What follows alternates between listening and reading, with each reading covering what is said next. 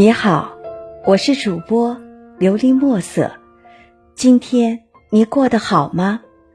每天我都会用一段声音陪着你，请你与我一起享受今天的故事。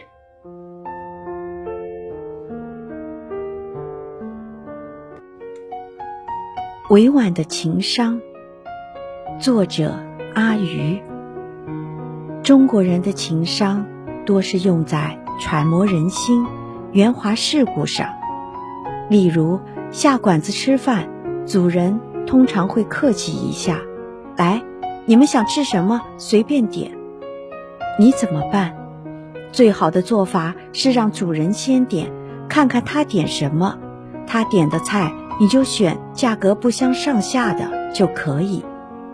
如果你想来一份龙虾、鲍鱼，就得考虑一下主人的心理承受能力，别吃完了拉仇恨。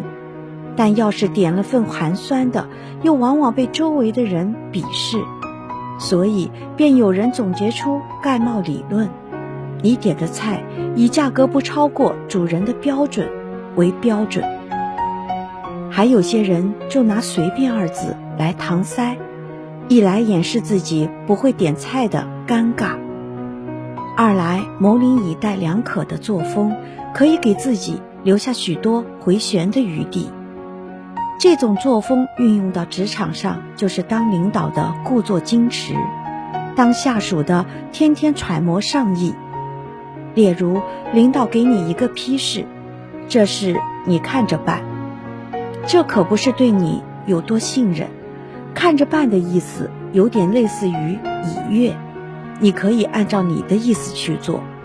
我既未明确表达同意，也未不同意。如果事情成功了，是我领导有方；如果事情出了纰漏，是你执行上出了问题。当领导打太极拳的时候，下属也不是什么省油的灯。有些下属直接绕过领导去请示领导的领导。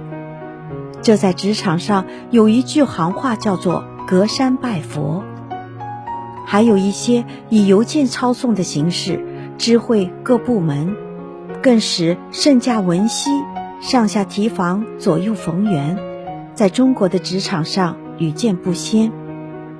这种事往好了说，是中国人的情商更高。既不需要通过语言，仅凭人与人之间的感觉就可以上情下达，使团队运作自如。往坏了说，组织内部大量的内耗，制约了一个民族在创造力和执行力上的提升。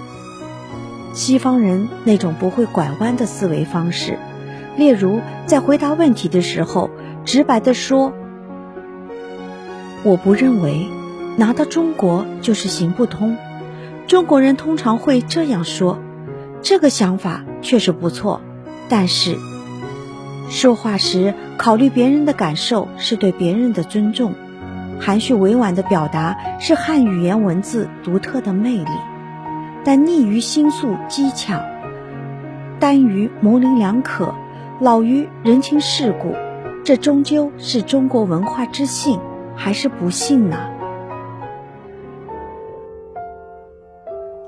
听完今天的故事，希望能够帮助到你，给你点小小的启发。